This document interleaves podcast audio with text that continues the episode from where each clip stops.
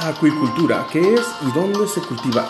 La acuicultura es la actividad que se centra en la crianza de especies acuáticas, vegetales y animales. Es una forma de producir alimentos, materias primas para uso industrial y farmacéutico y organismos vivos para la población u ornamentación. Los cultivos más habituales son las algas, moluscos y crustáceos. Entre los profesionales encargados de esta labor están los ingenieros agrónomos y los biólogos marinos.